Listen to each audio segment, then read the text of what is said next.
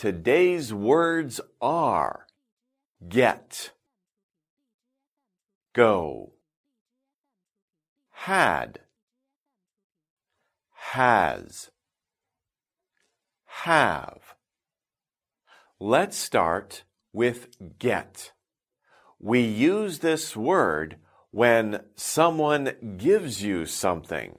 For example, can I get a candy bar? What did you get for Christmas? When do we use go?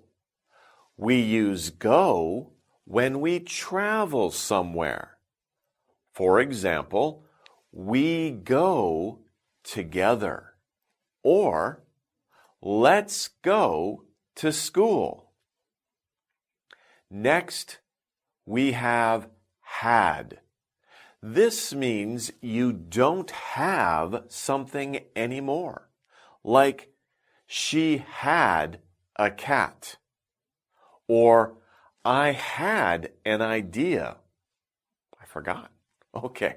Next, if you still have something, then use has. For example, she has a doll. Or he has a candy bar. We use has with she, he, and it. We use have with I, you, we, and they. For example, I have a toy car. Or we have marbles. Okay, well, that's it for today. We'll see you next time.